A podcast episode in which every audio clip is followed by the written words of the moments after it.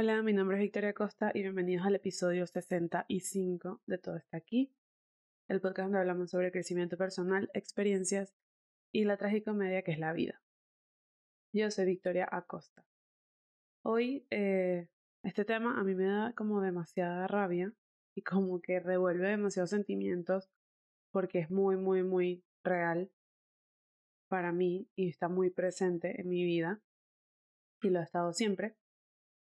Y aunque con el paso de los años y de crecer y de madurar y de vivir cosas, he aprendido a manejarlo, sigue siendo algo como que muy fuerte, muy grande, o sea, difícil para mí.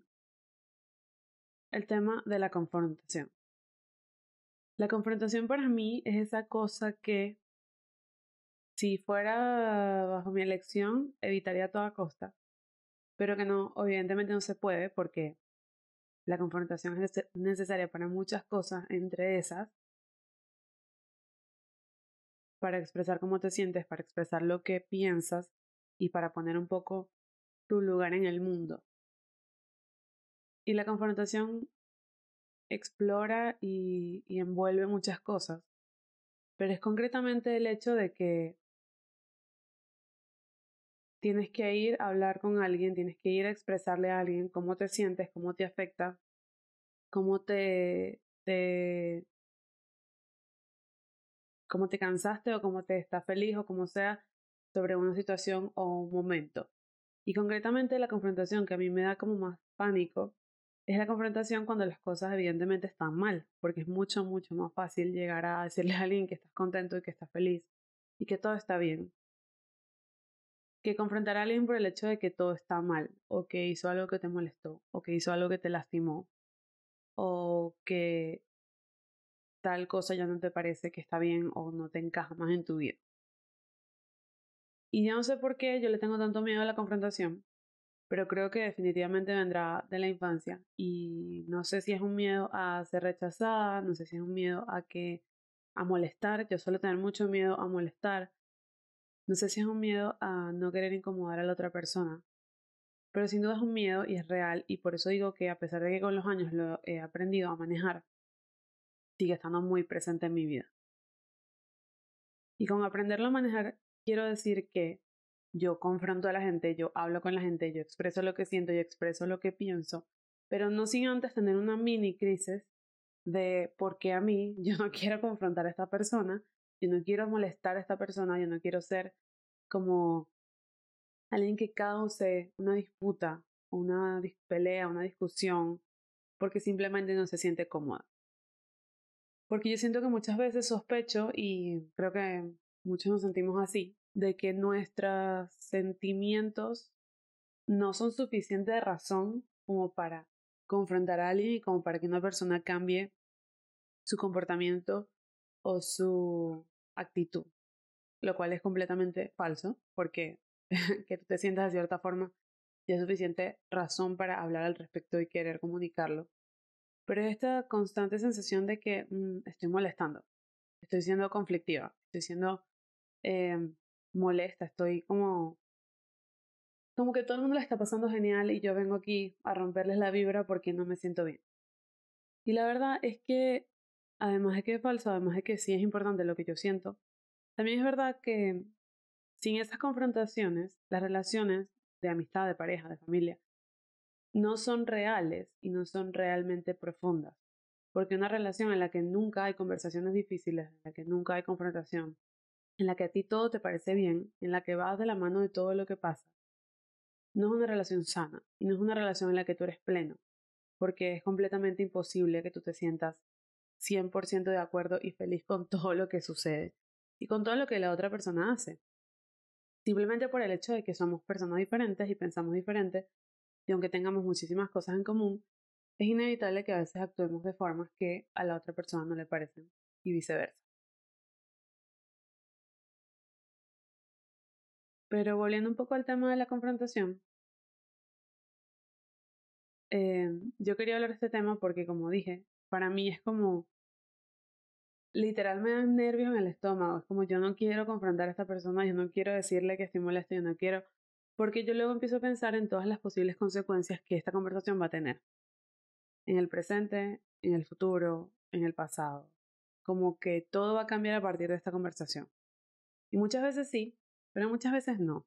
Muchas veces nada cambia y muchas veces no es tan grande como te lo estás poniendo a ti mismo.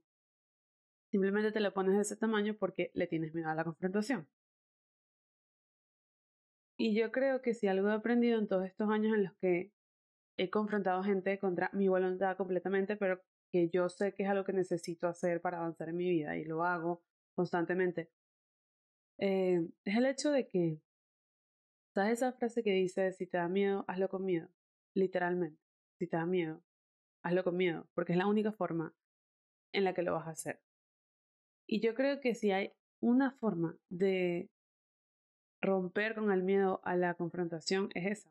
Es el hecho de que, mira, esto a mí detesto hacer esto, detesto este momento, detesto tener que confrontar a esta persona, detesto tener que hablar de lo que está pasando y detesto tener que romper la vibra de lo que está sucediendo, pero yo tengo que hablar. Entonces me da miedo, me da angustia, me da estrés, pero igual lo voy a hacer, porque es que no hay opción. Porque, y este es lo más importante, siempre tengo que estar primero yo, y siempre tienen que estar primero mis sentimientos, desde un punto de vista en el que tengo que comunicarlos y hablar de ellos. No desde un punto de vista en que me voy a aprovechar de la otra persona o que voy a pasarle por encima a otra persona. No. Sino desde un punto de vista en el que mis sentimientos son importantes y tengo que dejarlos a conocer. Y es entonces cuando, ok, yo voy a hablar de esto a pesar de que me da demasiado miedo. Y la mayoría de las veces los resultados no son tan malos. Porque si tú de verdad estás confrontando a una persona que te estima, que a la que le importa, y esta persona reacciona súper, súper mal, sinceramente, no creo que esta persona debería estar en tu vida en la, forma en la que está. Porque una de las mayores características de una persona que nos quiere y nos aprecia es el hecho de poder escuchar y poder intentar entender, a pesar de que quizás no lo haga, basado en que te respete y respeta tus ideas y respeta tus sentimientos. Es así como la confrontación forma parte eh, básicamente diaria de nuestra vida y cómo tenemos que aprender a vivir con ella. Pero yo quería hablar de que me da mucho miedo, porque creo que es algo que a mucha gente le da miedo, no solo a mí, pero es algo de lo que no se habla. Y las personas la manejan de diferentes formas. Yo trato de confrontar a la gente a pesar de que me da mucho miedo. Pero hay gente que no. Hay gente que huye, hay gente que se esconde, hay gente que hace todo lo posible para no confrontar a la otra persona. Hay gente que hace todo lo posible por dejar el momento pasar. Y la verdad es que el momento no se puede dejar pasar. Porque si pasa algo lo suficientemente importante para que tú sientas la necesidad de confrontar a la otra persona, eso implica que el no confrontarlo, el no hablar al respecto, hace más daño que hacerlo. Y así como hay que tener mucha valentía para afrontar a alguien, para confrontar a alguien, hay que tener mucha valentía para no huir, sentarse y hablar, e incluso preguntar, porque a veces nosotros no somos los que queremos confrontar, a veces la otra persona nos quiere confrontar a nosotros. A veces la otra persona quiere hablar de algo que le incomoda y a veces la otra persona no sabe cómo manejarlo. Y yo creo que en el valor de confrontar también está el hecho de ir y preguntar, mira, ¿qué pasa? Mira, siento que esto está diferente, ¿qué ha pasado? ¿Qué ha cambiado? Y ahí está el otro lado de confrontar, porque confrontar no es solamente ir y levantarte y gritar, mira, yo me siento así, ¿cómo se te ocurre? Eh, ¿Cómo pudiste hacer esto? No, Confrontar es además escuchar y es además poder ir a preguntar qué está pasando, qué está pasando, quiero saber qué está pasando, necesito que me lo digas, necesito que me lo expliques, porque hacernos los locos, dejar que las cosas pasen, no es una opción. Y realmente no es una opción nunca, porque si alguna vez has pasado por una relación que se ha disuelto sin razón, por una situación de ghosting o por una situación en la que una persona simplemente te deja de dirigir la palabra, tú sabes cuán doloroso, y no solo cuán doloroso, sino cuán impactante es eso en tu vida, porque es algo que nunca se olvida. A mí me ha pasado en un par de ocasiones y realmente es algo que nunca olvidas, es algo que está en tu cabeza por años y años y años y años. Y no porque te sientas culpable al respecto, sino es más como, pero ¿por qué? ¿Pero por qué? ¿Pero por qué? ¿Pero por qué? Y ahí está la importancia de dejar las cosas y hablar las cosas.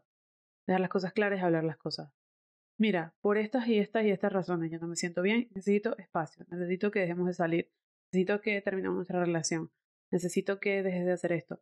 Súper importante comunicar cómo nos sentimos y lo que queremos. Y ahí está la parte de confrontar también. El hecho de poder expresar lo que tú sientes y lo que quieres y lo que te duele, sin gritar, sin explotar, sin ponerte en una posición en la que tú estás por encima de la otra persona, sino más bien como iguales. Y también sin ponerte en una posición en la que estás por debajo de otra persona, porque muchas veces creemos que como estamos molestando y como estamos hablando nuestros sentimientos, que mucha gente no habla al respecto, etc., estamos en una posición debajo porque estamos en modo soy una molestia para ti. Y la verdad es que esa es otra de las cosas muy importantes de confrontar, el hecho de poder hacerlo desde una calma, desde la calma y desde una posición en la que somos iguales, en la que hablar de mis sentimientos no me hace menos que tú, y el hecho de que yo esté molesta no me hace más que tú, simplemente nos hace iguales y yo tengo que expresar lo que siento desde ese sitio. Necesito confrontarte para que esta relación siga funcionando. Necesito que me escuches para que esta relación siga funcionando. Y si tú estás en el otro lado y crees que alguien te quiere confrontar a ti, mira, ¿qué está pasando? Yo vengo a que hablemos y nos confrontemos porque es necesario para que esta relación siga y siga siendo sana. Una relación en la que no se habla de lo que sientes, en la que no se escucha lo que estás diciendo, en la que no se aprecia los sentimientos que estás viviendo, no es una relación buena para ti y no es una relación sana. Hay relaciones superficiales, sí, pero son relaciones superficiales para cosas muy concretas. La gente con la que te vas de fiesta, la gente con la que vas a ver siempre un tipo de película. Son relaciones muy superficiales en las que quizás no importa tanto esto. Pero en tus relaciones reales de verdad, amigos de verdad, pareja, familiares cercanos, es crucial que haya confrontación. Es, es un elemento muy, muy importante de una buena relación una relación sana y más que todo esto, una relación que pueda durar en el tiempo. Con todo esto, a pesar de que a mí me da pánico la confrontación, como ya lo he dicho varias veces, quería hablar al respecto porque, primero, me ayuda a drenar y a tenerle menos miedo porque siento que es algo que me ayuda a entender que es algo natural y normal. Pero además, quería hablar de la confrontación porque siento que de verdad mucha gente le da miedo como a mí y nadie habla al respecto. Entonces sí me da miedo, pero igual lo hago porque entiendo que es importante para poder continuar relaciones que quiero continuar o para poder terminar relaciones que ya no quiero continuar. Sea cual sea la razón, una persona que forma parte de tu vida se merece esa confrontación y tú te la mereces de vuelta. Y si hay una persona que no está dispuesta a dártela y que está dispuesta simplemente a evadirla, a huir, a no ni siquiera hacer el esfuerzo por tener una conversación, sinceramente, qué tanto te está brindando esta persona a tu vida, cuando en los momentos reales y verdaderos, en los que hay que hablar de cómo uno se siente, no está dispuesto a estar presente.